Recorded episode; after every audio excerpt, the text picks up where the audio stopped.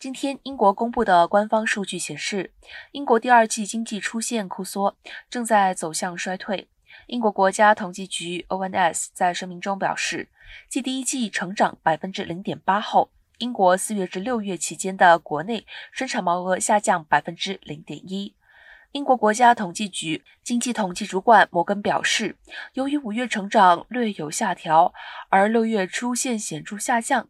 医疗卫生是经济库缩的最大原因，因为筛检和追踪以及疫苗接种计划都停顿下来，许多零售商经历了难熬的一季。英格兰银行预期今年经济将陷入衰退，如果第三季 GDP 也库缩，就会出现衰退。